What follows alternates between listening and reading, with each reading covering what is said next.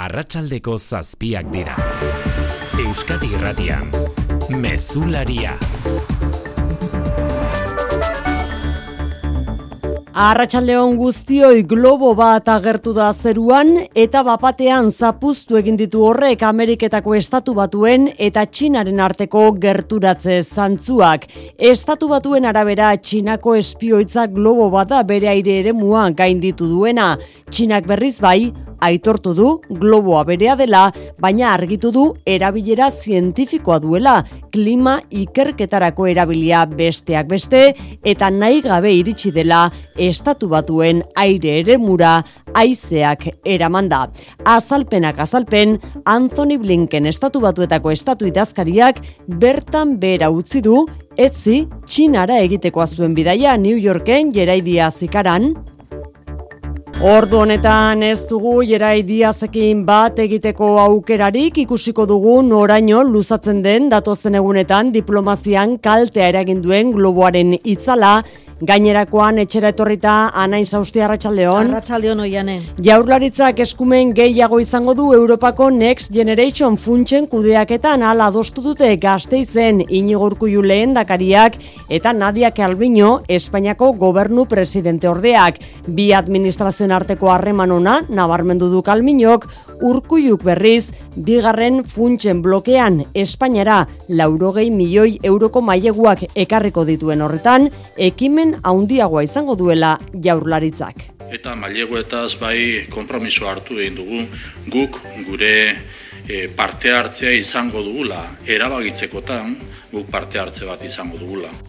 Nafarroan bie bitartean hidrogeno berdea sortzeko baliatuko dituzte Europako funtsetatik jasotako 2,8 milioi tuteran kokatuko dute 2026tik aurrera herriberako enpresak argindarrez hornituko dituen planta. Entsegurako ere balioko duen proiektua izango da Mikel Irujo ekonomiaren garapenerako konseilariak pasan esan duenez. Egin bar duguna da fabrikatzea, kontsumitzea eta bitartean probatzea, pues, nola garatu altugun eskala handiago batean hidrogenoaren erabilera. Bakarrik bai da bai legea indarrean sartu zenetik ego euskal herrian eunda amaika epai berrikusi dira eta horietatik berrogeita zortzi kasutan murriztu dute epaiek zigorra. Estatu Espainiarreko datuei dagokienez, ia lauron zigor murriztu dituzte. Espainiako gobernuko bazkidek euren aldeti negoziatzen jarraitzen dute legeari aldaketak egiteko akordioa egon edo ez gobernu koalizioa ez dela utxiko esan dute bialde. Ikusentzunezko legea indarrean sartu eta sei hilabetera berau ez dela bete salatu dute pantaiak euskara zelkarteak eta euskalgintzaren kontseiluak telebista publiko zen pribatu eta streaming plataformek ez dituztela bete hizkuntza gutxituekiko ezarri zaizkien bete beharrak idurre eskizabel kontseiluko idazkari nagusia. Hilabete hauetan ikusten ari garena da gutxieneko horiek ere ez direla ari e, betetzen. Eta epaitegitatik euskara eskakizunen aurka heldu diren epaiek bestetik euskararen normalizazio prozesua ez dutela zalantzan jartzen uste du inigo urko julendakariak. Jarritzak ez duela atzera urratxik emango ziurtatu du EH Bildu salatu du beraldetik erasoak etengabeak direla eta herri akordioa proposatu dio maialen arte eta inigo urko urren ez urren. Herri honetako euskalgintza eragile, elkarte, herritar, alderdi eta euskara beste hizkuntzen pare ez gehiago baino ez gutxiago ikusi nahi dugun guztion arteko herri akordio bat. Berme juridikoak areagotuko ditu tramitatzen ari garen Euskal Autonomia Erkidegoko herri administrazioetan euskararen erabilera normalizatzeko prozesua arautuko duen dekretu berrian. Eguna akutze dugun izen propioa berriz Paco Raban moda diseinatzaile pasaitarra laurogeita zortzi urterekin hilda Frantzian. Cristobal Valentziagarekin jostun lanetan ibilia, ospetsu egin zen gustuko zuelako material eta forma berriekin esperimentatzea metalezko kordak eta mota guztietako apaingarriak jartzen zizkien bere kolekzioetako arropei esan da bezala, Paco Raban gaur zendu da bizi zen Britainiako Portxal herrian. Kiroletan, Kepa Iribar, Arratxaldeon. Arratxaldeon, oian. Egun bete-betea gaurkoa futbolean Atletik Kadiz eta Saskibaloian Baskonia Panatinaikos. Hori da, gauza ugari eta hoiek eh, besteak beste guk zuzenean futbola eskainiko dugu, garaipen beharrean zelairatuko dira zurigorriak eh, azken bost partidetan puntu bakarra erdietxi dute eta hori da aldatu nahi dutena. Eta Saskibaloian, buesa arenak gotorleku izaten jarrai dezala nahi du Baskoniek, bide batez, top sortzian egon kortu Euroligan. Eta aipatu baita ere, gaur sosketa bat izan dugula, erreginaren kopako final laurdenetakoa, eta zoriak Euskal Derbi bat ekarri digu, osasuna atletik. Laboral kutsak babestuta, eguraldia eta trafikoa. Izotzagatik abisu horian hasiko dugu asteburua Gipuzkoan Euskalmet eguzkin iturriotza Arratsaldeon. Arratsaldeon datozen orduetan asko oztuko du eta segituan hasiko da izotza botatzen barnealdean. Eta bihar ere giro hotzarekin hasiko dugu eguna. Barnealdeko leku gehienetan botako du izotza eta Gipuzkoa eta Lapurdiko kostaldean ere egin dezake. Belaino ere sor daiteke ohiko bailaretan, baina behin jasotakoan eguzkitzu egongo da eta giroa ere eguerdi parterako edo arratsaldeko lehen orduetarako goxatuko goxatuko du. Arratsaldean ordea iparraldeko haize indartu egingo da eta odeiak ugaritzen joango dira itsasaldetik barnealdera. Gaudean zerua estalita geratuko da eta ez da baztertzen egun amaitzerako euri pixka bat egitea ipari zurialdean. Errepidetan ez dugu nabarmentzeko arazorik ordu honetan, hala ere, asteburuari begira ohar bat badugu Gipuzkoa eta Nafarroa lotzen dituen A15 autobidea itxi egingo baitute gaur gauean bertan erizapirain. Bai, gaur gaueko amarretan hasi eta igande gaueko amarretara, berrogeita zortzi orduz, itxita egongo da A amabost autobidea. Andoaingo norantzkoan, berasteiko lotunetik aurrera egingo da mozketa, eta iruñerako norantzkoan berriz, andoaingo sorabilako lotunetik aurrera. Era berean, ibilkailu astunek, tolosatik lekun berrira doan errepidetik joatea, debekatua izango dute. Hortaz, N bat errepidea hartu beharko dute ordezko bide gisa. Egunak badu ezen bestean festa giroko marka bat ere San Blas Abadinon besteak beste azoka eta jai giroa jendetza bildu da goizean goizetik hotzari aurre eginez, baina irati barrena egunak luze jokondu oraindik ere ezta? abadinon ordu honetan posturik ez, baina festa giroa nagusi goizean jendez gainezka izan da zelaietako gunea, eguraldia lagun asko eta asko izan dira erosketak egin eta egunaz gozatzera etorri direnak. Bueno, da nitzago da egune, ba, beti torra zen aixo, aldopen artean. Ba, eguna torri golona, ba, berroi urte honetan, eh, urterik itxibarik. Ba, goizean goizetik, talo eta salda, eta gero animalik ikusi, zeo zera sokan erosi, eta etzera. Ba, erosi dugu gaztaia eta hogi eta, ba, bueno, polito. Euskal pastela erosigu, eta gero kordoiek erosi, Eta ja, ez gaien gaixotzen e, urte guztizen. Orain arratsaldean hasi diren idiprobek, aurko amartan izango dute jarraipena, festa giroa eta jendetza, abadinoko San Blas festen hasiera honetan. Arratxaldeko zazpiak eta zortze minutu ditugu, teknikan eta errealizazioan Xanti Gurrutxaga eta Xabier Iraola. Euskadi Irratian, Mezularia, Oiane Perez. Europako Next Generation funtsen kudeaketari begira jarrera kurbildu dituzte inigo urkullu lehen dakariak eta Nadia Calviño, Espainiako gobernuko lehen presidente orde eta ekonomia ministroak ordu bete eskaseko bileran. Bereziki iriste arden bigarren blokea izan dute aztergai maiegu bidez iritsiko den funtsen alegia eta adostu dute jasangarritasun funtsetan jaurlaritzak erabakitzeko gaitasuna handiagoa izatea eta mai tekniko bat osatzea ere bai aztertzeko nola aplikatuko dizkioten obariak foru ogasunei dagokien sozietateen gaineko zergari. Maialen narratibel sintonia ona azpimarratu dute gaurkoan bi aldeek. Bai, azken hilabeteotan aurrez aurre jarri ditu funtsen kudeaketak Eusko Jaurlaritza eta Espainiako gobernua, baina lehendakariak eta Nadia Calviño presidente ordeak ordu bete eskaseko bileran lortu dute tentsioa baretzea eta jarrera kurbiltzea, hala esan du Calviño berak. Una reunión productiva y constructiva, porque por nuestra parte eh, la voluntad de trabajar... Jaurlaritzan, ala ere onartzen dute orain arte zuzeneko laguntzetarako jaso dituzten sortzireun da berrogeita mar milioi euroak kudeatu bai, baina erabakitzeko eskumenik apenas izango dutela, proiektuen koordinazioa Espainiar gobernuari dagokiolako. Hala ere, estatura iriste arden funtsen bigarren blokeari begira bai, jaurlaritzak izango du erabakitzeko almena handiagoa eta horrekin pozik azaldu da Inigorko julendakaria. Maileguetaz bai konpromiso hartu egin dugu, gure parte hartzea izango dugula erabagitzekotan. Laro gita lau mila milioi dira kreditu edo maiegu bidez gobernuak jasoko dituen funtsak eta bi aldek adostu dute alde batetik jaurlaritzak erabaki alizatea jasangarritasunarekin lotutako zein proiektutara bideratuko den dirua, naiz eta gero kudeak eta Madrildik egin beharko den, eta bestetik hitzartu dute elkarrizketarako mai tekniko bat osatzea, erabakitzeko nola aplikatu obariak, foru aldundien eskumenekoa den sozietaten gaineko zergari. Gizarte inklusiorako laguntzak ere hemendik kudeatzeko aukera mai gainean jarri dute eta hidrogeno korridorea babesteko konpromisoa ere bai. Next Generation funts horiek tuterara ere iritsiko dira hidrogeno berdea sortzeko baliatuko dituzte Europako funtsetatik jasotako 2,8 milioi euro bertan. Maria Txibite foru gobernuko lehendakariak aurkeztu du proiektua tuterako nekazaritza elikagaien irian, bertan kokatuko da 2026tik aurrera herriberako enpresak argindarrez hornituko lituzken planta hori, Eli Eraso Arratsaldeon. Arratsaldeon nekazaritza elikagaien industria ornituko du tuterako instalazioak eta Nafarroko industria enpresa handiek ere erabili izanen dute bertan sortzen den hidrogeno berdea.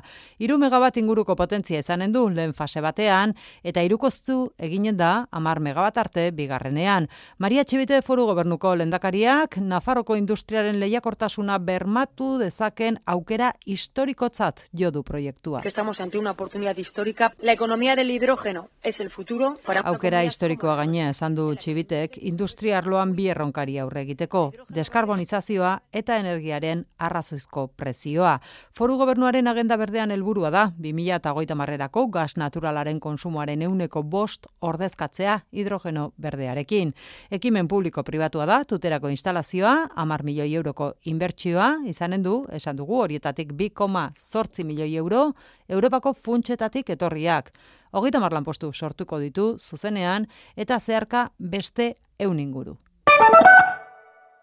Zure etxea efizienteagoa izatea nahi duzu? Baina nundik hasiko gara? Zer finantzak eta behar dugun? Ze subentzio dauden ikusi behar da? Inbertitu efizientzian errazagoa da orain. Sartu birgaitza eraginkorra.laboralkutxa.eu laboralkutxa.eu simulatzailean. Ezagutu eskura dituzun laguntza eta kenkari guztiak eta behar duzun finantzaketa. Laboralkutxa, bada beste modu bat. Soilik bai da bai legearen arira ego euskal herrian berrikusitako bost epaitatik bitan zigorra murriztea erabaki dute epaileek zehatzago esan da berrikusitako eunda amaika kasuetatik berrogeita bitan murriztu dute zigorrori. Gainera, egunotan beste zazpi epai berrikusiko dituzte. Guztiak ere Euskal Autonomia erkidegoan datu horien bilketa egin du Luis Eronek.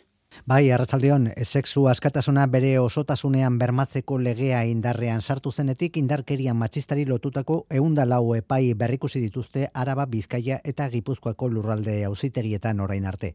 Berrogeita mazortzi kasotan zigorrak murriztea erabaki dute epaiek eta berrogeita zeitan ez da murrizketarik izan. Erabaki ostean, bost pertsona espetxetik atera dira Euskal Autonomia Erkidegoko Justizia Auzitegi Nagusiak zehaztu duenez. Lurraldeka Bizkaian irurogeita mairu epai berrikusi dira araban emeretzi eta gipuzkoan amabi. Zigor murrizketei dagokienez Bizkaian hogeita mairu izan dira araban amaika eta gipuzkoan bi. Bestalde, sexu delituen gaitik ezarritako zazpi sententzia berrikusten ari dira egunotan, bost araban eta bi gipuzkoan. Nafarroan bestalde, urrian, soilik bai da baiet legea indarrean sartu zenetik, epaiek zorrotzago jokatu dute orain arte berrikusitako zazpi epaiekin. Kasuotatik bitan, baino ez dute erabaki espetze zigorra murriztea.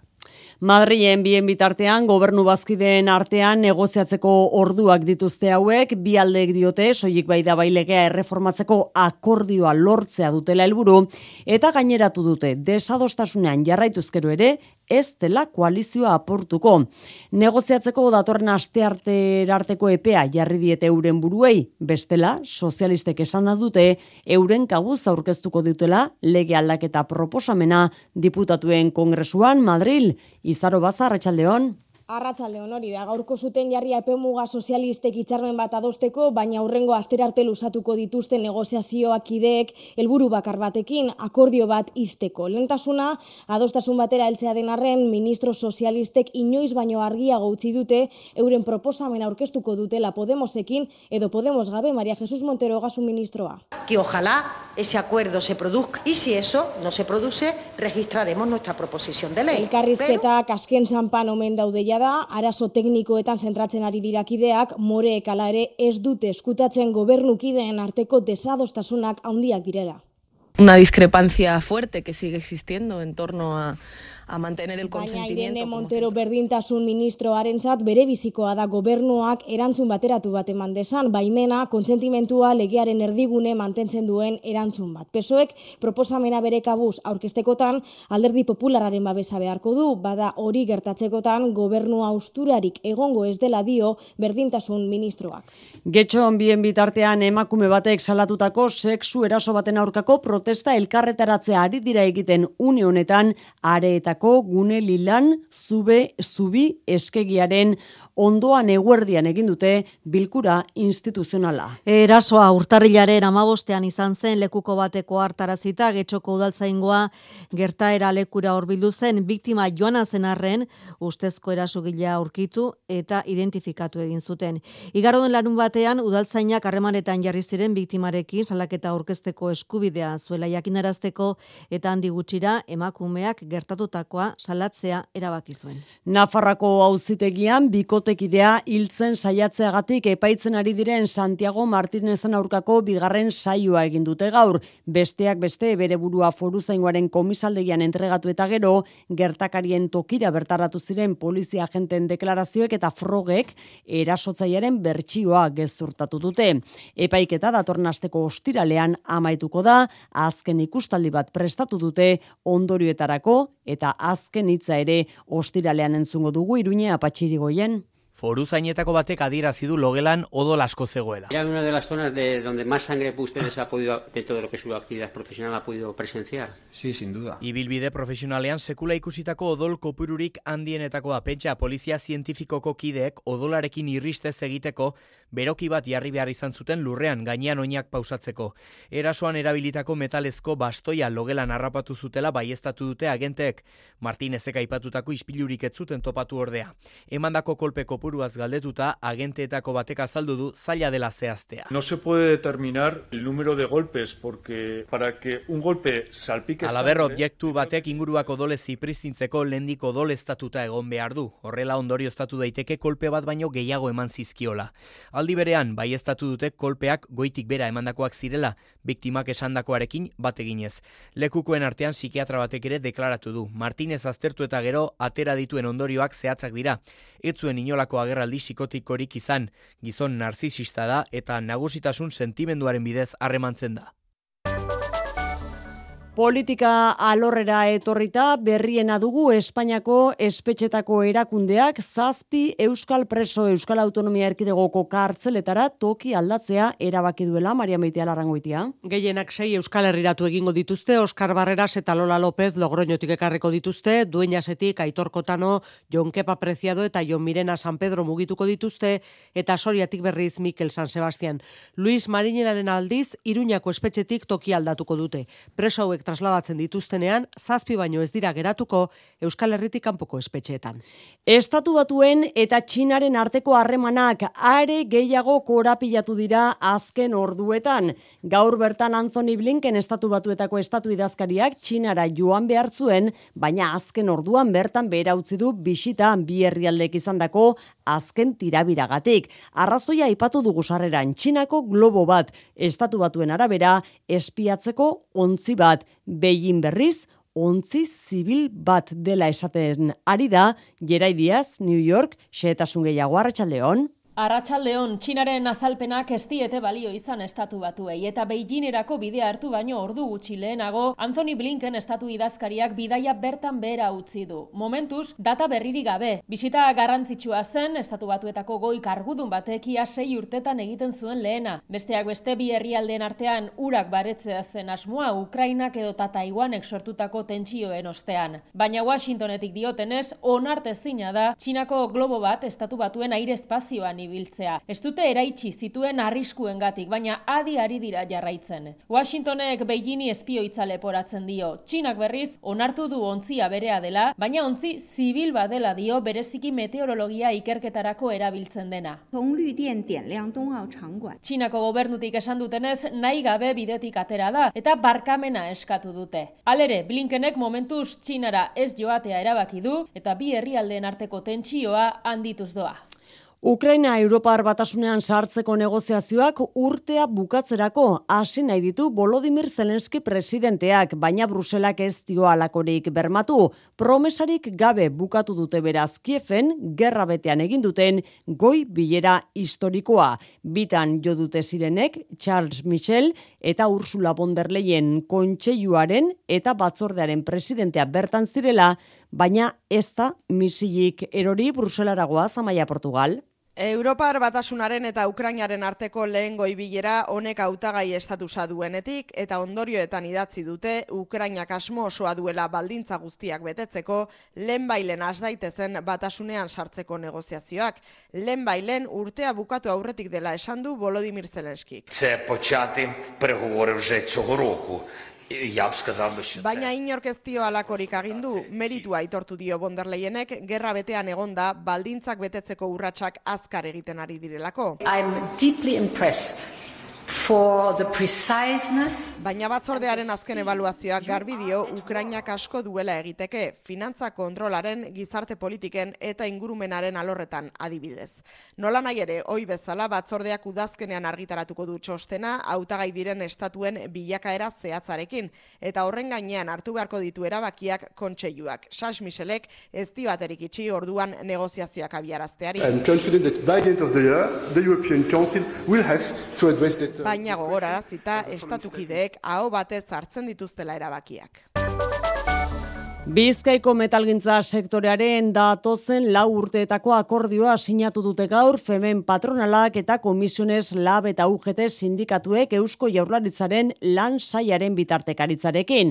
Patronalak dio hainbat enpresentzat zaia izango dela lan hitzarmen berria betetzea. Sindikatuak langileen protesta eta borrokari esker lortutako akordioa dela aderazi dute sindikatuek. Elak asteartean aztertuko du langile batzarretan akordioarekin bat egin edo ez, zainua mendiburu. Metaleko enpresen bizkaiko federazioak negoziak eta luzea, gatazkatsua eta kostu handikoa izan dela dio.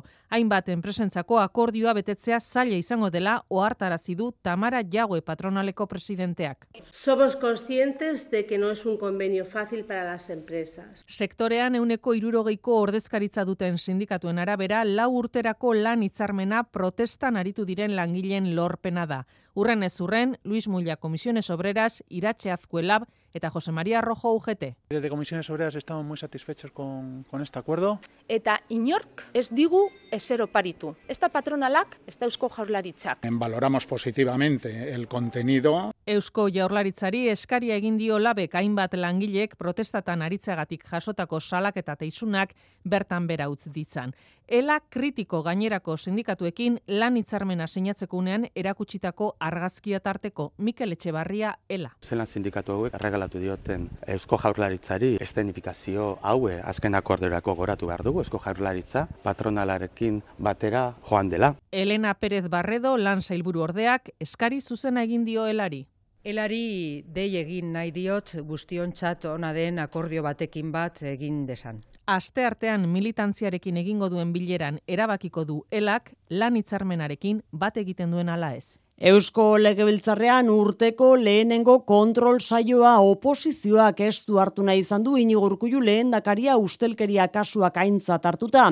EH Bilduk, PP Ciudadanosek eta Voxek leporatu diote lehendakariari beharra dina ez egitea alako kasuen aurrean. Lehendakariak defendatu du ustelkeriaren kontra jaurlaritzak duen jarrera aixunarozena. Oposizioaren kritikak erantzun behar izan ditu bai inigo urkullu lendakariak, Alfredo de Miguel babestu izana leporatu dio Carlos Iturgaitz buruzagi popularrak lendakariari boxere oso kritiko, baita EH Bildu ere, de Miguel kasua zarago etikoki onarte zintzat jo dituen beste praktikak salatu ditu Josu Estarrona koalizioa bertzaleko legebiltzarkideak. Sare klientelarrak, licitazioak erdi bideratuak, kontratu txikien formularen erabilera esageratua, adiskidekeria edo ate birakariak esate baterako. Inigo urkullu lendakariak gaitzetxe ditu ustelkeria kasu guztiak eta iradoki die epaitegietara jotzeko salatzeko zerbait badute. Estarrona jauna, salatzeko zehatzik zerbait?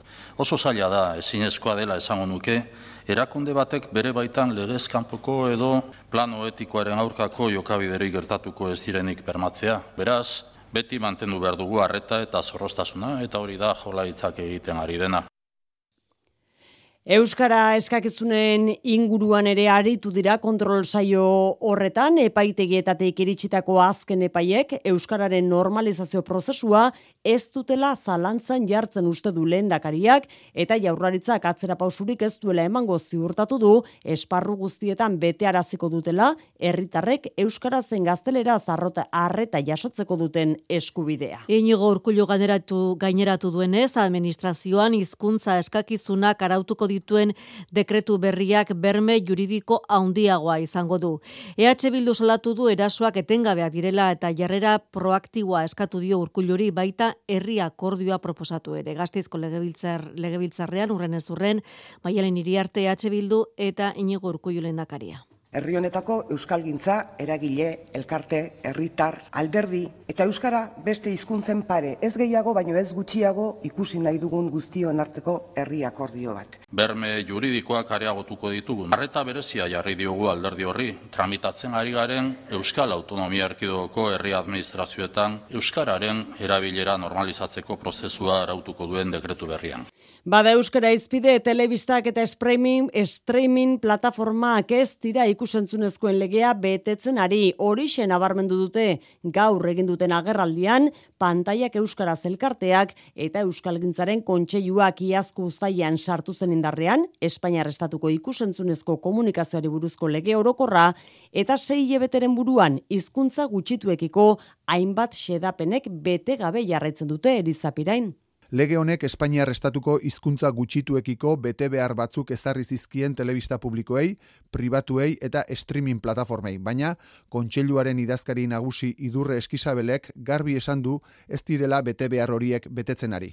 Sei hilabete pasadira e, arrezkero, e, legea onartu zenetik, eta sei hilabete hauetan ikusten ari garena da gutxieneko horiek ere ez direla ari e, betetzen. Euskal Telebistak martxan jarri asmoduen streaming plataforma berriaren inguruan eskakizun bat egin nahi izan du Alex Aginagalde pantailak euskarazeko bozera maila. Beharrezkoa ikusten dugu Eusko Jarlaritzak EITB bitartez martxan jarriko duen primeran streaming plataforma berrian euskara izatea lehen etxitako hizkuntza eta euskerazko kalitatezko edukiak eskaintzea bertan. Agina galdek eta eskisabelek Espainiako gobernuari, RTV-eri, Eusko Jaurlaritzari eta EITB-eri eskatu diete legea betetzeko urratsak eman ditzatela.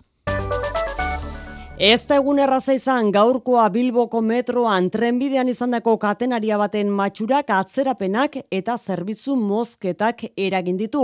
Zazpikaleak eta basauri geltokien artean trafikoa moztuta izan da bi orduz ordu batak aldera normaltasuna berreskuratzea lortu dute Bilboko metroan. Eta eguneko izen propioa Pako Rabandugu, disenatzaile pasaitarra gaur arratsaldean hilda Bretainako Porsal herrian zuen etxean. Mila bederatzen da irurogeiko amarkadan ospe hartu zuen, orduko futurismo eta psikodelia joerekin bateginez, eta amarkada zamarkada modaren imperio bat sortu du, laurogeita sortze urterekin, zendu da Pako Rabaneriz. Francisco Rabaneda Cuervo zuen jaiotzetiko izena, pasaian sortu zen mila bederatzireun da hogeita malauan.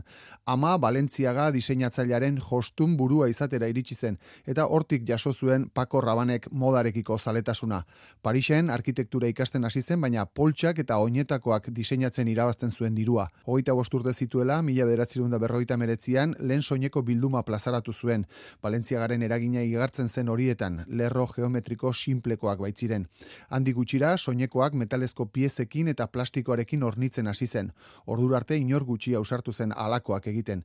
Hirurogeiko hamarkadako optimismoa, iraultzarako grina eta espazio teknologien distira sartu zituen koktelean Paco Rabanek. Abraham de Amezaga modan adituak eta Euskadi Irratiko kolaboratzaileak horrela oroitu du bypassa saioan. Beretan e, pertsonaia berezia zen, e, kreatiboa, e, eta gainera errenkarnazioan sinesten zuena mila bederatzerun da larogeita meretziaz geroztik, moda mundua utzia zuen, baina bere lanak eta bere marka putx taldeak kudeatzen ditu.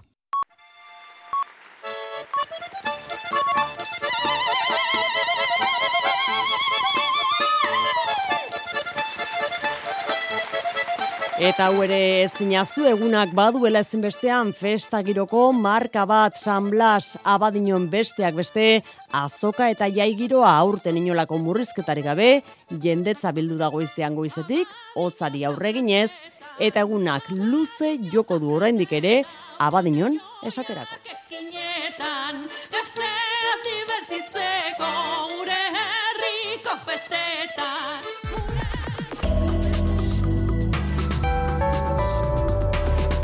Euskadi Irratian eguraldia eta trafikoa. Bada sanblasak luzatzeko asmotan denak jakin dezala, gau hotza datorkiola jarraian Euskalmet eguzkin iturriotz. Datozen orduetan asko oztuko du eta segituan hasiko da izotza botatzen barnealdean. Eta bihar ere giro hotzarekin hasiko dugu eguna. Barnealdeku leku gehienetan botako du izotza eta Gipuzkoa eta Lapurdiko kostaldean ere egin dezake. Belaino ere sor daiteke ohiko bailaretan, baina behin jasetakoan eguzkitzu egongo da eta giroa ere eguerdi parterako edo arratsaldeko lehen orduetarako goxatuko du. Arratsaldean ordea iparraldeko haize indartu egingo da eta odeiak ugaritzen joango dira itsasaldetik barnealdera gauean zerua estalita geratuko da eta ez da baztertzen egun amaitzerako euri pixka bat egitea ipari aldean. Eta errepidetan, nabarmentzeko arazorik ez, segurtasun saiaren esanetan. Mesularia, gertukoak. Nafarroan agoitzen Flamasatz enpresak Siemens Gamesaren lurra eta lantegia eskuratu ditu eta iragarri du Clipper markako metxero eta supizgailuak ekoitziko dituela bertan, eunda irurogeita mabost eta berreunda berrogeita mar lanpostu sortuta. Pozik hartu dute berria Pirineo aurreko herri horretan langabezia tasa altua baitute, baina oraindik badira batzuk ordea enpresaren irekierara arte itxaro nahi dutenak berri honau egia dela ziurtatzeko. Agoitzen izan da, olatz balda. Gure langabezia tasa ez da txikia.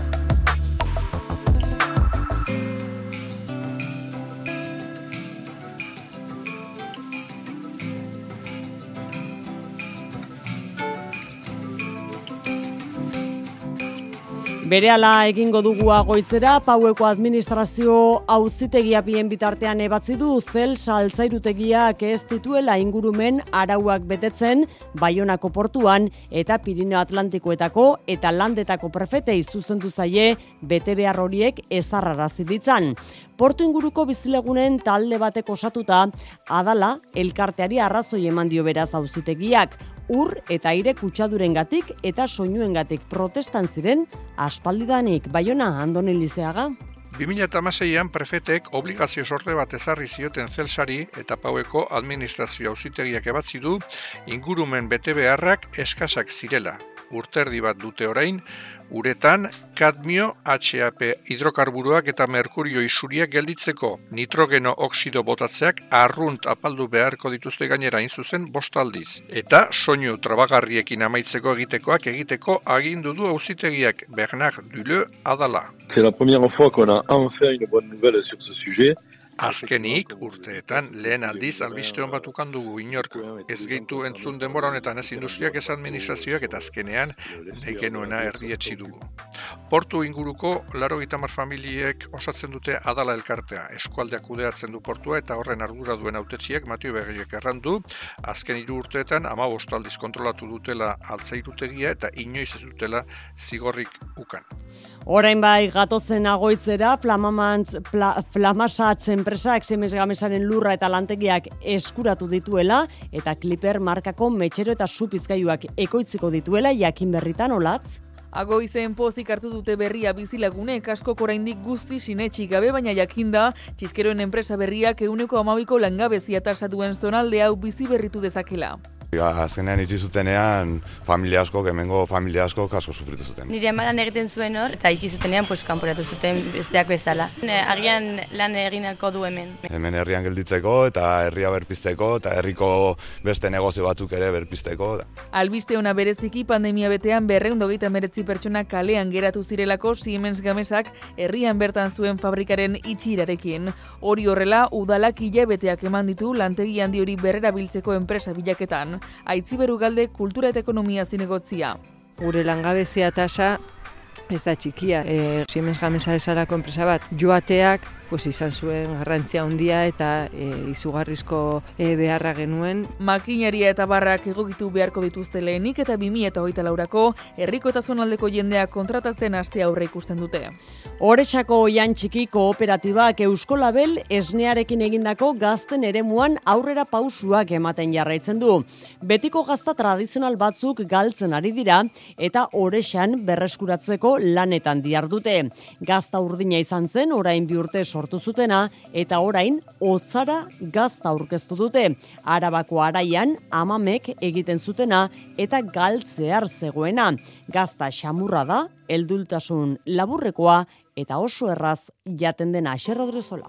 Otzara gaztak antzinako gazten itxura du nahi zontze prozesu laburrekoa izan, eta itxura erakargarria badu, dastatzen hasi eta oso erraz jaten da amaieran hau zapore atxegina uzten duelarik. Esne gordinarekin egiten da, idia zabalgoa bezala, baina aldeak nabarmenak dira, baina leunda oian txiki kooperatibako kide. Diferentzia asko daude, baina bueno, diferentzia nagusena nik esango nuke dela, hori ez azkenen gazta xamurra izatearekin, pasta bigunia izatearekin, daukana da humedadea gehiago, urgeio, errixago jaten da. Idia zabali berea onartuta eta jatorri izendapeneko bi gazta egiten dituztelarik, Euskadin beste gazta batzuk ere bat direla erakutsi dute horresan. Oian txikik, otzara eta urdina gaztekin, historiari keinu egin nahi dio Eusko Labelesnea lanabes hartuta. Azkenen dia, e, tradizionalki Euskal Herri mailan egiten zian gazta ezberdinak, asmoa da berreskuratzea. Da berez araban tradizionalki itezan gazta bat, aiara baiaran itezana, karrantza inguruan. Oian txikin badute beste gazta batzuk sortzeko asmoa eta gauza kondo gaztandegia berritzekoa ere bai, bada talentua eta beraz gozamenerako aukera ere izango dugu euren eskutik. Kultura leioa.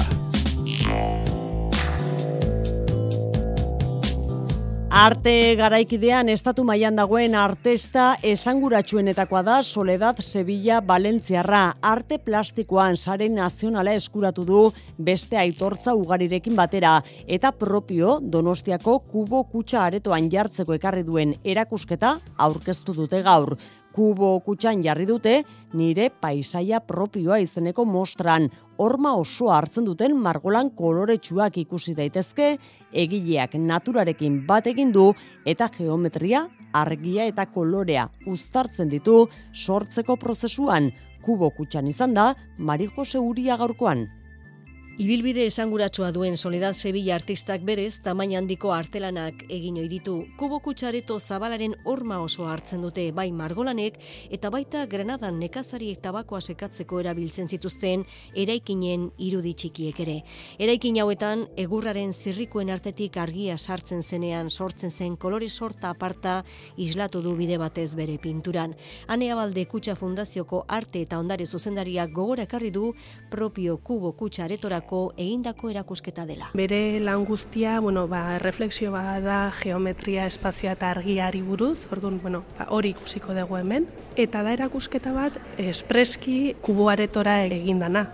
Beraz, e, ikusiko da nola espaziarekin dialogoa ere oso oso berezia dela.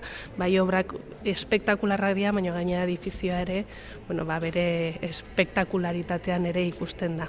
Eta era honetan, Soledad Sevillak berak nabarmendu du bere artelanaren ezaugarri nagusia.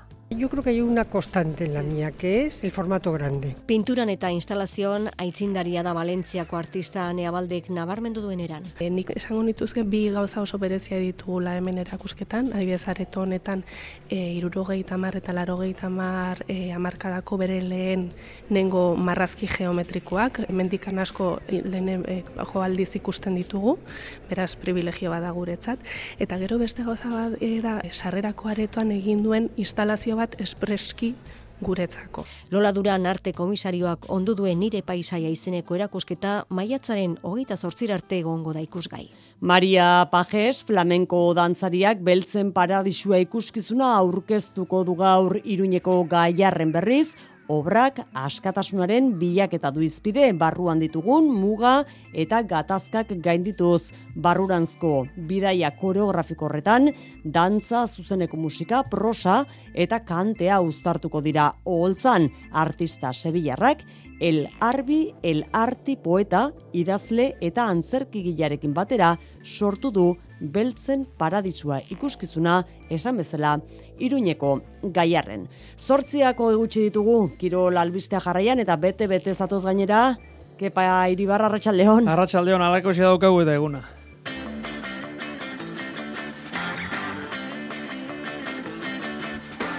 Futbolean eta Euskadi Ratian eh, zuzenean atletik Kadiz garaipen beharrean zelairatuko dira zurigorriak eh, San Mamesera azken bost partidetan puntu bakarra erdietxi dute, bolada hori irauli nahi dute balberderen mutile. Gazte izen, Baskonia panatinaikoz, eh, buesa arenak gotorleku izaten jarrai dezala nahi du talde gazteiztarrak bide batez, top sortzian egonkortu Euroligan. Osasuna Atletik Zoriak Euskal Derbia ekarri digu erreginaren kopako finale laurdenetako kanporaketan. Saudi turra amaituta Xavier Mikel Azparren bederatzi garren izan da azken zailkapenean Euskal Teleuzkadiko bere taldekide txomin juaristi gaur eguneko iesaldian sartu da. Eskuz binakako amaikagarren jardunaldia amore eta etxanon abiatuko da amarrak eta laurdenetan jaialdia eskurdia martija bikotearen zat, hau izan daiteke azken bala. Eta esan bezala gaur eguna bete-betea, bidazoa irun, zubileta evoluzion zuazo, osasuna magna, edo biarritz olimpik, kirol ezberdinetan gure ordezkari ugari gaur lanean. Arratxaldeon guztioi, ongi etorri, kirol tarte honetara. Gaueko bederatzietan, San Mamesen eta zuzenean Euskadi irratian Atletik Kadiz gizonezkoen lehen mailako partida. Jodezagun eh, bertara, Aritz eh, Gaiaztegi, Arratxaldeon. Arratxaldeon, kepa. Azken bost partidatan puntu bakarra, Europa bost puntura, jaitxiera zazpira, gora begira itxaropentsu jarraitu nahi badute, gaur zurigorriek Irabaz egin behar dute. Bai, dinamika aldatzeko premia dauka atletikek, e, zuka ipatu moduan, ba, bos partide irabazi barik, azken irura gainera kaldu egin ditu Ernesto Balberdek zuzenten duen eh, taldeak, eta eta bai, e, Europara Bueno, ba, bide hori urrun geratzen zaio talde zurigorriai gaur gaurkoz eta lehen ez itzulean, ba, ba hori, ba, sentsazioak e, emaitzak baino hobeak izan dira, baina sentsazioetatik e, ezin da bizi, asmatu egin behar da, erainkorre izan behar da areatan e, zela irdean gauza ondo egiteaz gain, eta atletiki hori falta izan zaio lehen itzuli honetan, gauza asko ondo egin ditu, baina biribiltzerako orduan, ba, ez du nahi beste asmatu, eta horren ondorioz, ba, oita zei punturekin e, dago, eta eta bide beretik e, jarraitu ezkero, ba, ezin izan izango da sei zazpionenen artean e, sartzea. Horren bestez, ba gaurkoan e, Kadiz jaitxiera postuetan dagoen e, taldea mendean hartzea ezinbesteko izango da kepa, baina ezaztu, ba bolada honean e, dagoela talde Andaluziarra, azken bost partetatik e, bira bazitu eta beste bi berdindu eta gainera ba neguko merkatuan e, indartu egindu taldea Sergioren e, taldeak eta eta horren bestez ba konfiantza ze gainezka zelairatuko da gaurkoan e, katedralera. Gainera azken bi urteetan bi demoraldietan e, atletikek galdu egindu Kadizen kontra etxean jokatu duenean. Bi taldeta mailako jokalariak berdegunea ikuskatzen ari dira une honetan, armaietan arimarik ere ez, oraindik ere asko geratzen delako atletiken eta Kadizen kontra arteko partida azteko hori bai. Atletiken eta guri hori interesatzen zaigu, oso partida garrantzitsua da gaurkoa. Bueno, ba, gero amaikako baldin badukazu, hemen txe ongo gara zure zain. Gero emanaldian, iluntzeko emanaldian, aritzekin batera, Angel Garitan ondarru eta Txema Ainibarro izango ditugu partida aztertzen.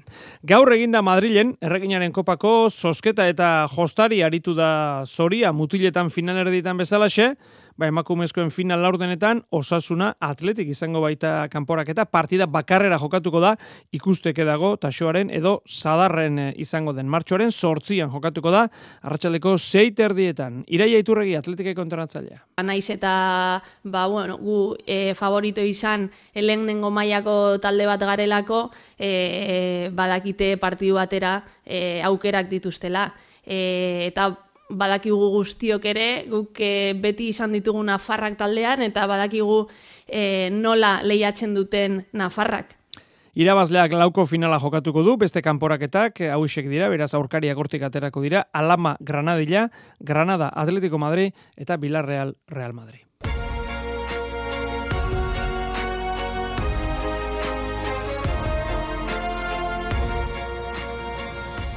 Europako saskibaloi lehiaketari gaundiena beste behin eh, Euskal Herrian Euroliga, gazteizen Buesa Arenan Panatinaikos gaur bisitari sortziterdietan abiatuko da neurketa hori, baita neurbieta.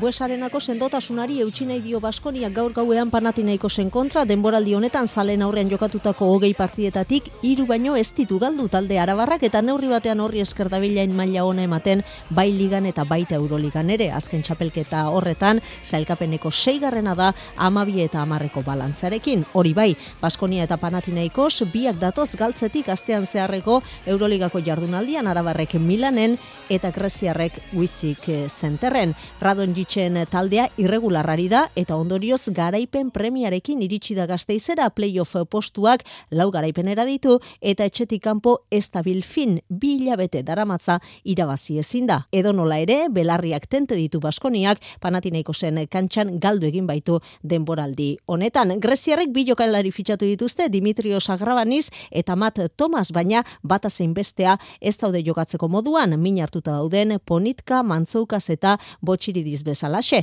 Peñarroiak bere aldetik, jokalari guztiak ditu bere aginduetara, tartean Max Heidegger joko antolatzailea, milanen aurka debute egin ostean, zaleen aurrean lehen minutuak jokatzeko moduan izango da estatu batuarra. Zaskibaloi egokitu berriz e, Bilbon, gaur eta bihar Champions Cup e, txapelketa txurdinagako kiroldegian, eta egia esan, bideideak e, taldea bikain ari da, gaur goizean abiatu du txapelketa hau, irurogeita mabi eta irurogeita bi menderatu du, amikatxi talde italiarra, eta arratsaldean orain gutxi amaitu da, Galatasaray Turkiarren aurka aritu da, garaipen argia, laurogeita bederatzi, eta irurogeita iru, denek denen aurka jokatuko duten ligaskan, eta bionenak final laurdenetarako zelkatuko dira bihar bidaideak, hartxaldean Manchesterren kontra hariko da.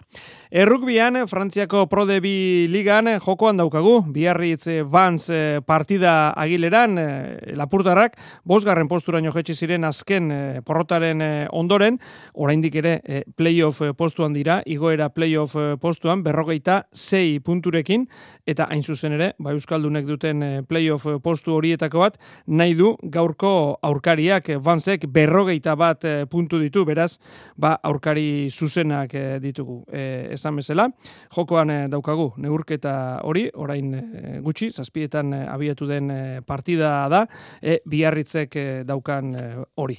Eta eskubaloian munduko txapelketaren ostean bueltan da, Asobal Liga, bidazo irun, benidor, jokatuko da bederatzi terdietan, datorren demoraldian, Europa jokatzeko eskubidea ematen duten postuetatik kanpo daude gipuzkoarrak, hori bai, puntu bakarrera, amazazpi puntu ditu torrela begak, amazei bidazoak. Eta emakumen ligako porriño zuazo ere, gaur jokatuko da bederatzietan abiatuta bizkaitarrak, azken aurreko postuan daude, jaitxiera playoffean, hortik irtetea bi puntutara daukate, baina ez dirudi erraza, gaurko jardunak, irugarren zelkatuaren kantxan ari beharko dute, Joseba Rodríguezen neskak. Izei permatx taldeko pivotentzungo dugu.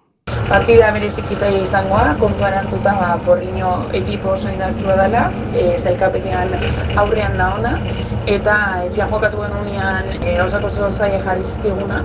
Beraz, ba, bueno, desiatzen gaude e, alik eta oberen jolasteko, eta ea lortzen ba, bi puntuak etxeak hartzea. Oraintxe aipatu dugun rugby partida hori, biarritzen neurketa hori atxeen aldira iritsi da, biarritzek amalau, banzek iru, hori da une honetako emaitza. Eta pelota ere badauka hor, baina hori baino lehenago, samamesera berriz ere buelta, Ernesto Balberderen amaikako jakin nahi dugu, arietze gailaztegi. Bai, eta lau izango dira barritasunak, eh, atzeko lerroan eh, de Marcos Asierako amaikako reitzuliko da, zelai erdian eh, bezgaren eta sanzeten aldeko apustu egin du, Dani Garziaren eta Herreraren kaltetan, eta aurrera begira gaurkoan, Raul Garzia izango da referentzia nagusia, Iñaki Williams minartuta dago, eta guruzetak hasiera baten aurkitik ikusi beharko du, neurketaren hasiera horren beste, Zunai Simonatean, De Marcos, Bibian, Jerai eta Juri atzeko lerroan, Bezgata Sanzet izango dira taldeari horrek emateko arduraunak, eta aurrera begira, Nico Williams, Muniain eta Berenger iruko lerroa osatuz, eta Raul García izango da erreferentzia nagusia. Bueno, ba, hortxe, Balberdek aukeratu ditunak, gero zuzenean ezan bezala Euskadi Ratian. Gero arteariz mila esker. Eskerrik asko, gero arte. Eskuz binakako txapelketa, amore bieta etxanon itzordua bi mailatan nagusian, kale edo balekoa, eskurdiarentzat eta martijarentzat. Xabier Remurua katarikoa. Amaikagarren jardunaldia abian jarriko da amore bietan, enpresen arteko, leia, urrutiko txea eta albizu, eskurdi eta martijaren aurka, baiko etxeko bikoak bost garaipen ditu, alegian, nahiko egoera erosoan beraz, aldiz, aspeko bikoteak bi baino ez ditu, ataka estuan beraz, Joseba Eskurdiaren esanetan, neurketa zaila izango dute gaur, gainera, pilotalekuaren ezaguarriak ez dira egokiak euren jokorako. Joseba Eskurdia. Bueno, partidu zaila, e, bikote sendoa, bikotea veteranoa, behiena oso ongiten duena, opari gutxi, eta bueno, partidu zaila, gau, e, gauzako oso ongin berra daude, frontoi haude nik uste ez dara gutzako aproposena, frontoi lentoa, nahi itzai dasko gustatzen, ritmoa jartza zaila da, eta bueno, frontoi bezala, bueno, ez da egokina gutzako, gure jokuntzako, e, bikoten kontra jokatzeko, baino da ona dao eta gu gure aitea burukatzea eta berba behintzat irabazita garaipenakin ba gustoa jotegian etxea. Eskurdiaren joaria ritmori ustea ezin besteko izango da irabazteko hori uste du Jon Ander Albizuk. Ja, ziran Josebak ritmo jartzen badu zaile da ritmo hori uste eta ziratik sei barko du. E, marka ju mintzet ez talde ez? E, Josebak e, baki uste ritmo jartzen don, hor 6 zazpi zortzi tantoko benta jartzen badu gero oso zaila da txaulketan buelta emate eta bon, asiratik hasi barko du e, serio, partidun sartuta, partidu partidu erregular batik eta eta roien da irabazteakon. Gaueko amarretan hasiko da jaialdia amore bietan, urrutiko txetal bizu eskurdi eta martijaren kontra, ondoren promozio mailako dema, bakaikoa eta morga etxebarria, salaberria eta eskuzaren kontra, oier etxebarria joketu ezin da dago eskuko minez, eta arkaitz eskuza, laudioko atzelari gazteak hartuko du gaur bere lekoa. Zauditurra, bosgarren eta azken etapa maraian amaitu da, eunda berrogeite iru kilometroko ibilbidea osatu dute. Txomien juarizti, Euskaltel Euskadiko eguneko iesaldian sartu da, elmugatik iru kilometrora harrapatu dituzte. Simon Consoni, kofidi taldeko txerrendularien nagusi esprin horretan, Mateo Malutxeli, salkatu da bigarren, Pascal Ackerman, irugarren Euskaltel Euskadiko, Juan Jose Lobato, zazpigarren postuan zailkatu da, eta Xavier Mikel Azparren hogeita bigarren. Zailkepaen nagusia, azkena, Ruben Guerreiro Movistarrekoak irabazi du Sauditurra, sortzi segundura Davide Formolo bigarren, irugarren e, Santiago Buitrago izan da bederatzi segundura. Lehen Euskalduna, Xavier Mikel Azparren, bederatzi garren postuan hogeita emezortzi segundura. Txomin juaristik aipatu digu, gaurko iesaldiaren helburua bikoitza zela, Azparren lagundu batetik, mailot urdinagatik borrokatu bestetik. Ekipo denan laguntziaz e, ni sartu alizena, eta bueno, e, metatik iru kilometro faltan e, harrapo gaitxue, eta ezin izin da lortu maiota, baina bueno, e, politxe izan da, e, burruka politxe ukidogu. Eta gero, ba, metan e, lobatoko zondo indau, lobatontzako meta bat zan, eta zazpigarren indau, oso posiga, ze azkenin egunero etapetan aurrin, Eta posik amaitu du oro har Euskal Tele Euskadik entzun duzuen moduan e, Txomin Juaristi, Saudi Turra, ala azpimarratu digu Xabier Mikel Azparrenek ere. Nik uste dut oso itzuli hona burutu dugula. E, azkenean, ba, maio turdinan borrokan egon geha txomin eta peiorekin. Nik azkenen ba, behatzi garren bukaudet generalen, gaur lobatu zazpiaren indu. Asi que orokorren nik uste dut oso oso aste polita burutu dugula. Nazio arte mailan munduko ziklokros txapelketa aipatu behar dugu asteburu honetan, gaur abiatu da, erreleboka aritu dira selekzioak erbereak nagusi, Britania handia bigarren, Belgika irugarren. Hoger Heiden ari dira jokatzen, milaka sale elkartuko dire, elkartzen hasi dira jada bertan, horien artean Xabi Ruzabiaga gure aditua, gaur ikusi du zirkuitoa. Ba, izugarria, barrutiak irumila eta berrometro ditu, barruti azkarra oraingoz, baina euririk egiten baldin badu, eta iragerpenek ala diote, asko ez baina zerbait guztiko duela, lokatza izan daiteke, ez dauka gora bera hundirik, arrisku izugarririk ere eta barrutiko un erabaki garria azkeneko bosteun metroetan dago. Alde batetik, bi oztopo artifizial dituzte, gero jaitxiratxo bat ere bai, eskailera sorta bat igo beharra daukate, eta handik elmugera emango duen errepidean sartuko dira. Berrogei mila lagun arditzake zirkuitoak, eta ia ia, hoi tamar mila zarrera salduta daude dagoeneko, igandean Vanderpool bana erteleia handia espero dute zalek. Berriz ere futbola, bihar ordubietan Espainol osasuna jokatuko da, Jagoba Arrasatek, emeretzi futbolari deitu ditu, jokatzeko moduan dituen guztiak, Aimar Oroz, Ruben Peña, eta Nacho Vidal min hartuta daude, azken bi hauek, datorren astean espero ditu taldekidekin entrenatzaileak ala, ala esan du gaur. Entzun e, berritxuarra partidaren inguruan, espainolen aurkako partidaren inguruan. Ba, bueno, nik uste zela izan bat, egisa lehenko itzulizien etxin ez zela ondo egon, bat ez be partidu gorra egu dutxu etxime bai, bigarren itzulizien seguro goto ongo dizela, eta zer partidu espero dugun, ba, ba nik uste e, espainol partiduan bilatako dela, segurek azken baten erditxi gora jokalari oso nadukiez, eta eta ez da be asko bierre goletik gertu egoteko, eta guk enbiko dugune da, bueno, partidu bizka gure terren urerun, eta ja kapaz gazen ba, batez be, ba, uren zela isen e, aldanik eta denpora egoteko.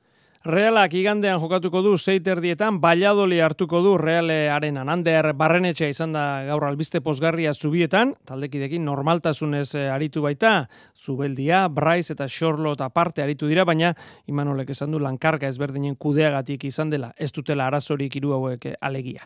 Aurkariaren zailtasuna, azpimarratu nahi izan du, entranatzaile horiotarrak oso zaila, zehati, zuk hartzen dezu Baiaolizeko plantilla, eske, izugarrizko jokalariak onak, esperintzikoak, ikusi dituzu ez, zer nolako fitxaketat. Entrena hori oso ona, egia esan, hogei puntu dauzka, baina eske, izugarrizko plantilla, izugarrizko jokalariak. Eta, bueno, goatu, lehen da biziko bueltan, eh, han galdu egin genuen. Así que, bueno, ez da izango, Bigarren mailan derbi erakargarria daukagu bihar bederatzietan zuzenean Euskadi irratian. Alabez, Eibar lehen mailara igotzeko leian daude biak, arabarrak laugarren, berrogeita iru punturekin, armaginak bigarren, berrogeita zazpirekin. Bi entrenatzaileak mintzatu dira gaur, Luis García Plazak esan du, Eibar talde indartsua dela, gola egiteko gaitasuna handikoa eta bizi duten une gozoaren isla, bere ustez, ba, ondo ez dauden egunetan ere, partidak irabazteko gai direla, bitxikeria ere utzi du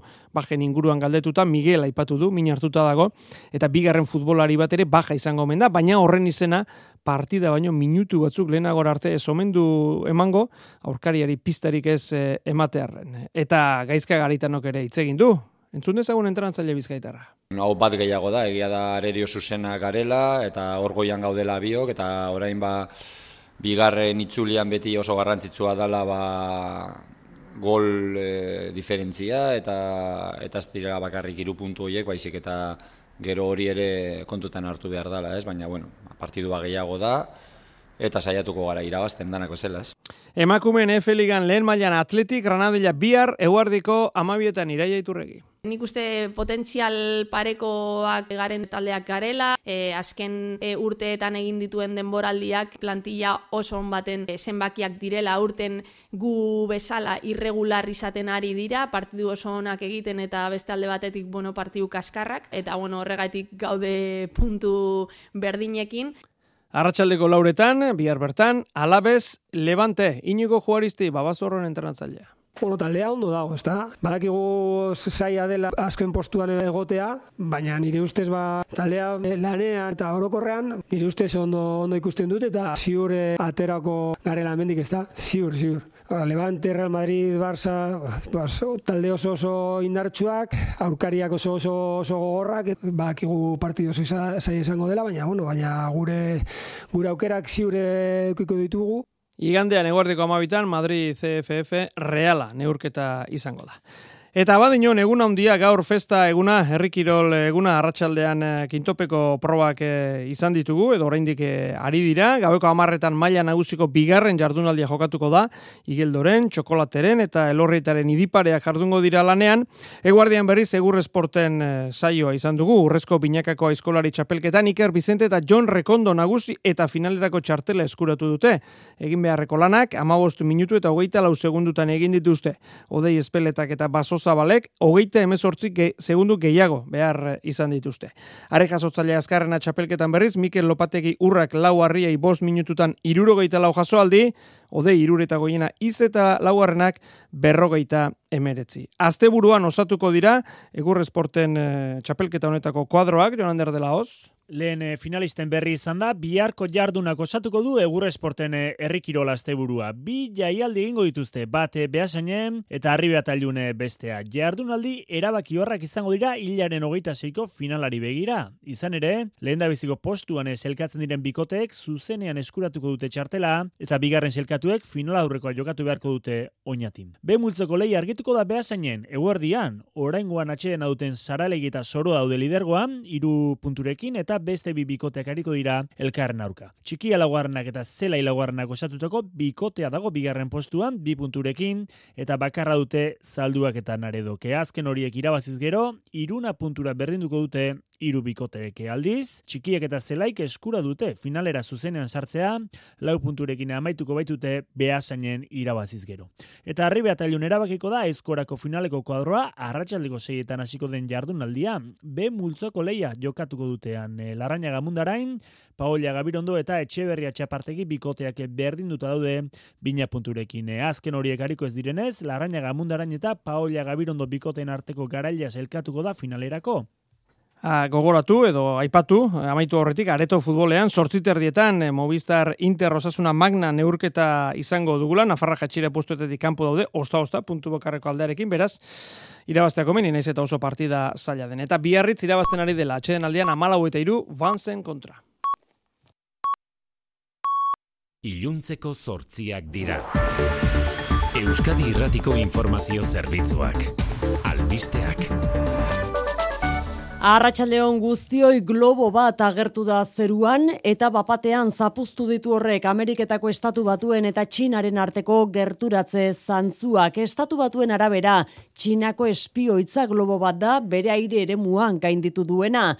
Txinak berriz, bai, aitortu du, globoa berea dela, baina argitu du erabilera zientifikoa duela klima ikerketarako erabilia besteak beste, eta nahi gabe iritsitela estatu batuen aire ere mura aizeak eramanda. Azalpenak azalpen, Anthony Blinken estatu batuetako estatu idazkariak bertan behera utzi du, etzi txinara egitekoa zuen bidaia New Yorken jeraidia zikaran. Tentsioa gorenean dago estatu batuen eta txinaren artean. Harreman jadan hasiekin besteak beste Taiwanengatik, egoera okertu du txinako ustez espiatzeko globo bat estatu batuen aire espazioan atzematea. Beijing onartu du txinakoa dela, baina ikerketa zientifikorako erabiltzen den ontzi zibil bat dela esan du eta nahi gabe aizeagatik bidetik atera zaiela. Edo nolare barkamena eskatu dio Washingtoni. Ale ere asalpen hauek ez dituzte urak baretu eta Anthony Blinken estatu batuetako estatu idazkariak txinara bisita garrantzitsuan joan baino ordu batzuk lehenago bidaia bertan bera ustea erabaki du aurrera gorarte. Bi herrialdeen arteko harremana gero eta zailagoa da. Ikusiko dugu oraino luzatzen den datozen egunetan diplomazian kaltea eragin duen globoaren itzala hori. Itzalori gainerakoan etxera etorrita anain zauzti arratsaldeon. Arratsaldeon. Jaurlaritzak eskumen gehiago izango du Europako Next Generation funtsen kudeaketan. Hala adostu dute gazteizen Inigo Urkullu lehendakariak eta Nadia Calviño Espainiako gobernu presidentordeak egindako bileran. Bi administrazioen arteko harreman ona nabarmendu du Calviñok Urkulluk bigarren funtsen blokean, Espainiara laurogeita lau milioi euroko maileguak ekarriko dituen horretan, ekimen haundiagoa izango duela jaurlaritzak. Eta maileguetaz bai kompromiso hartu egin dugu, guk gure e, parte hartzea izango dugula erabagitzekotan, guk parte hartze bat izango dugula. Nafarroa mien bitartean hidrogeno berdea sortzeko baliatuko dituzte Europako funtsetatik jasotako 2,8 milioi. Tuteran kokatuko dute 2008 zeitik aurrera herriberako enpresak argindarrez ornituko dituen planta. Entsegurako ere balioko duen proiektua izango da Mikel Irujo ekonomiaren garapenerako konseilariak bai pasan esan duenez. Egin bar duguna da fabrikatzea, kontsumitzea eta bitartean probatzea pues, nola garatu altugun eskala handiago batean hidrogenoaren erabilera. Politika alorrean beste zazpi presoren euskal herriratzea dugu gaurkoan albiste, soilik bai da bai legeari dagokeneaz berriz, indarrean sartu zenetik ego euskal herrian eunda amaika epai berrikusi dira, eta horietatik berrogeita zortzi kasutan murriztu dute epaiek zigorra. Estatu Espainiarreko datuei dagokienez, ia laureun zigor murriztu dituzte. Espainiako gobernu bazkidek euren aldetik negoziatzen jarraitzen dute legeari aldaketak egiteko akordioa egon edo ez gobernu koalizioa ez dela utziko esan dute bialde. Ikusentzunezko legea indarrean sartu eta sei hilebetera berau ez dela bete salatu dute pantaiak euskara zelkarteak eta euskalgintzaren kontseiluak telebista publiko zen pribatu eta streaming plataformek ez dituzte bete hizkuntza gutxituekiko ezarri zaizkien bete beharrak idurre eskizabel kontseiluko idazkari nagusia. Ilabete hauetan ikusten ari garena da gutxieneko horiek ere ez direla ari e, betetzen.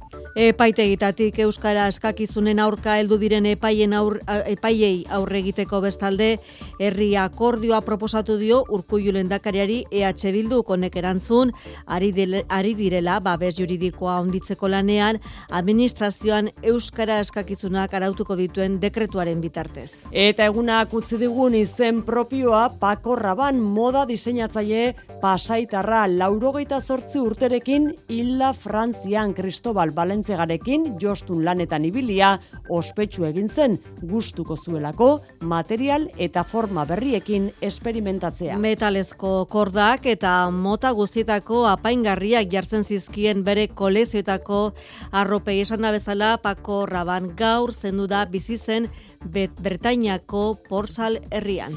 Errepidetan ana arazorik baldugu? Ba, honetan ez dago aparteko arazorik, baina gogoratu behar dugu Gipuzkoa eta Nafarroa lotzen dituena ama bost autobidea itxe egingo dutela gaur gauean, gaueko amarretan hasi eta igande gaueko amarretara berrogeita zortzi ordu zitsita egongo da ama bosta. Andoaingo norantzkoan berastegiko lotunetik aurrera moztuko dute eta iruñerako norantzkoan berriz andoaingo sorabilako lotunetik aurrera. Era berean, ibilgailu astunek tolosatik lekunberira doan eh, errepidetik eh, joatea debekatuta izango dute. Hortaz, N bat errepidea hartu beharko dute ordezko bide gisa. Eguraldiari dagokionez, izotzagatik abisu horian hasiko dugu asteburua Gipuzkoan Euskalmet eguzkin iturriotz. Datozen orduetan asko oztuko du eta segituan hasiko da izotza botatzen barnealdean. Eta bihar ere giro hotzarekin hasiko dugu eguna. Barnealdeko leku gehienetan botako du izotza eta Gipuzkoa eta Lapurdiko kostaldean ere egin dezake. Belaino ere sor daiteke ohiko bailaretan, baina behin jasetakoan eguzkitzu egongo da eta giroa ere eguerdi parterako edo arratsaldeko lehen orduetarako goxa abiatuko du. Arratsaldean ordea iparraldeko haizea indartu egingo da eta odeiak ugaritzen joango dira itsasaldetik barnealdera. Gauean zerua estalita geratuko da eta ez da baztertzen egun amaitzerako euri pixka bat egitea ipar aldean. Arratxaldeko zortziak eta 6 minutu ditugu eskularruak eta bufandak pres ditugu mezularian asteburuari ekiteko astelenean izango gara hueltan. Ondo izan, asteburuan.